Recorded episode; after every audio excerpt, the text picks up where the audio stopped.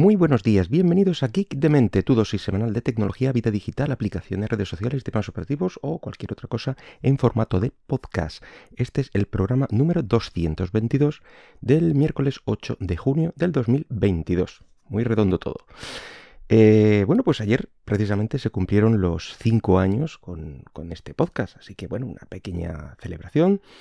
Eh, pues eso, ha habido mucha, mucha evolución, algunos cambios, eh, incluso este año. Este año ha habido un gran cambio de, nombre, logotipo y todo.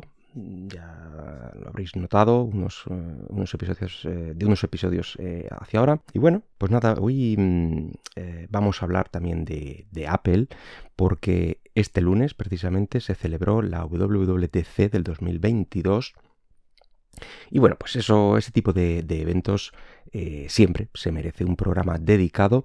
Así que mm, ayer estuve revisando el vídeo del evento para ver, bueno, pues qué novedades de hardware y de software había. Aunque bueno, ese, eh, ese tipo de eventos eh, suele ser principalmente novedades de software, pero bueno, hubo un par de cosillas que, que merece la pena. Y lo primero que me chocó fue su duración y es que fueron casi dos horas de, evento, además eh, presencial, o bueno, mm, semipresencial. Es decir, que invitaron a ciertos, eh, yo qué sé, pues influencers, si lo quieres llamar así, o, gente de la prensa a lo que era el Apple Park. Eh, pero allí en el exterior estuvieron viendo pues, los vídeos que, luego podías ver en, cualquier sitio, pues en pantallas gigantes allí y bueno, luego hicieron una serie de actividades y de cosas. Eh, pero bueno, eh, este modo presencial o semipresencial es el primero que se hace desde mucho tiempo. Ah, así que bueno, pues los, fanáticos que, estuvieran invitados pues eh, estarían la mar de contentos. En fin, hablemos ya de lo que, de lo que se vio allí. Y lo primero es el iOS 16, que es la actualización de este año para el sistema operativo de los dispositivos móviles de la compañía, cuya principal novedad parece radicar en la pantalla de bloqueo por ejemplo, una cosa que le dieron mucha, mucha bola es eh, usar una foto de tu elección, de tu carrete, por ejemplo. Eh, busca los bordes eh, para simular que en la foto hay más planos y poder intercalar pues, entre, por ejemplo, la cabeza y el fondo, pues el reloj u otra serie de, elementos que pongas en esa pantalla de, de bloqueo. Bien, o sea, eso es una. Es algo chulo, pero vamos, para que sepáis un poco lo que, lo que es. Eh, también en la pantalla de, bloqueo llegaron eh, widgets de ciertas aplicaciones que, bueno, pues de las que quieren hacer uso de ellas. Mostraron eh, lo simple que era personalizar esta, esta pantalla de bloqueo, cambiar, por ejemplo, la configuración del reloj y añadir nuevos widgets, ya digo, por ejemplo, temperatura, el medidor de actividad, etcétera. Y todo esto, como digo, podías intercalarlo en eso que comentaba, en ese recorte entre fondo y, la figura principal de la fotografía, así que podía quedar ligeramente por detrás, podías mover la, foto y ponerlo justo para que no tapara información relevante, en fin, eso eh, en eso estuvieron un buen rato. Eh, cosa que a mí me parece un poco innecesaria esta modificación, ya que ahora con lo sencillo que es desbloquear un dispositivo con, la huella, por ejemplo, en un gran porcentaje de, los dispositivos, y otros como por ejemplo los de Apple, que también disponen de un gran desbloqueo con, la cámara, con el Face ID, pues ¿quién se queda mirando la pantalla de bloqueo precisamente? Yo la verdad es que hace mucho que apenas interactúo con ella. Mm, tengo curiosidad, ¿vosotros interactuáis mucho con la pantalla de bloqueo? Si queréis ponerme algún comentario por Twitter y, salimos de esta duda.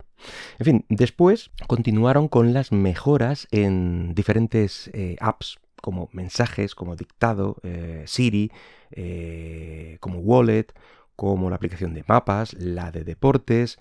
Em, también han hecho funcionar Text Live, que es aquello, si recordáis, es aquello de, mm, reconocer los textos con la cámara, ¿vale? Eh, tú apuntabas hacia un texto, reconocía que era un texto y lo y podía después hacer cosas con, ese texto, seleccionarlo, eh, copiarlo, traducirlo. Una vez que una vez que lo entendía como, como texto, pues bueno, podías interactuar con él. Y bueno, eh, en la aplicación de fotos, por ejemplo, pues el típico recortar formas lo presentaron también, básicamente para hacer stickers con la cara de, tus amigos o, de tu perro, yo qué sé. Y que tenemos también pues las mejoras planteadas en la configuración de cuentas familiares eh, y en las de domótica. Y en esto voy rápido porque son pequeños detalles aquí y allá, nada de, cambios o, innovaciones rompedoras. No, merece la pena dedicar más de, eso, que bueno, le, dieron unas pinceladas. Y llega el momento de las novedades del Apple Watch con el Watch OS 9, donde yo mm, no veo más que cambios en algunos watch face, eh, nuevas fuentes para configurar eh, en algunos de ellos, eh, cosas de ese estilo. también han añadido una aplicación que te avisa para que te tomes los medicamentos y, o, suplementos o ese tipo de, de historia, las pastillas principalmente, que las que tomes, las que necesites tomar y vamos, como cualquier recordatorio que te puedes poner en tu calendario, pero más, más rollo Apple, ¿vale? Con su aplicación, con... Incluso si le dices qué medicación tienes que tomar y no estás seguro, pasas la, mm, la cámara por tu medicamento y te dices, sí, sí, ese es el que te tienes que tomar ahora. En fin, ese es el, el rollete que, que han puesto. Y llega el momento del Mac. Ya hemos visto los avances que está haciendo Apple con su M1 y los sucesivos chips y y cómo cada vez amplía más la familia de los, de los MacBook. o los Mac en general. Eh, y este año, bueno, pues no podía ser menos, así que presentan el M2, el sucesor natural del M1. Así que tenemos el M1, el M1 Pro, el M1 Max, el M1 Ultra y, y ahora pues este M2 que prácticamente es eh, del mismo tamaño del M1, para que nos hagamos una idea, ya que el, M1 Pro, el Max y el Ultra, recordamos que iba creciendo bastante.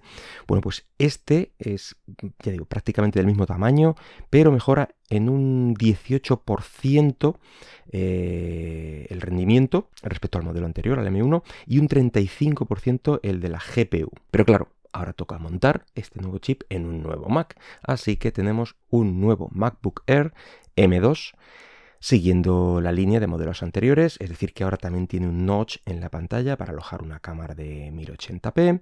En resumen, mm, ya digo, mejora un 20% del rendimiento del modelo anterior y 5 veces el del último eh, MacBook Air con, Intel i5. O incluso mejor si hablamos de, tareas de edición de vídeo, que ya sabemos que ahí el... Eh, el M1 y M2 pues saca un poco de, pecho y, mejora todavía más el rendimiento. Y en cuanto al precio, pues bueno, aquí en España, por ejemplo, parte de los 1.520 euros con la configuración más baja. Pero es que, ojo, porque el modelo anterior, eh, el MacBook Air con el M1, está por los 1.220 euros. Es decir, solo hay 300 de diferencia por la siguiente generación. Así que piénsatelo antes de decidir. Y bueno, pensaron que si presentaban un nuevo chip con nuevo MacBook, eh, ¿por qué dejarlo ahí? ya, está aquí la nueva versión de Mac OS, en este caso la llamaron Ventura, y al parecer lo han orientado principalmente a la productividad. Eh, con una serie de aplicaciones abiertas que se quedan en una columna de acceso rápido a la izquierda y me ha recordado un poco, no en cómo se ve, pero sí en el funcionamiento, un poco a los escritorios virtuales, mm, donde mm, eh, puedes ir cambiando muy rápido entre un conjunto de, aplicaciones, eh, incluso tienes varios monitores enchufados, etc. Digamos, este cambio rápido, pero me ha parecido que perdía un poco de espacio porque, claro, esa columna de ventanas no era de unos pocos píxeles, quiero decir, dejaban un hueco a la izquierda y un hueco a la derecha. Eh, para, bueno, pues para que quedara un poco centrado el tema. Y bueno, eh, realmente eso es lo más llamativo en, el sistema operativo en sí, porque sí, luego comenzaron a repasar el resto de, aplicaciones de la casa que, lo acompañan, yo que sé, el mail, Safari, Games, etc. Eh, y luego sí que hicieron una prueba curiosa como siempre relacionada con las cámaras, etc. Y bueno, consistía en colocar una especie de soporte el iPhone, ¿vale? Pones el iPhone en este soporte y sobre la pantalla de tu MacBook, como si fuera una webcam normal, ¿vale? Apuntándote con las cámaras traseras. Y bueno, el MacBook la reconocía, reconocía que ahí tenías el, iPhone y automáticamente comenzaba a utilizarla como cámara en, FaceTime y aplicaciones del estilo, Teams, eh, el resto de, aplicaciones típicas de, de videollamadas. y además de tener las características conocidas como el seguimiento para que siempre estés centrado, ¿vale? Eh, pues también puedes usar el gran angular del iPhone y mucho procesamiento, eso también te lo, te lo comentaban, para simular una cámara cenital que mostraba la mesa, y las manos del que estaba allí delante de la cámara.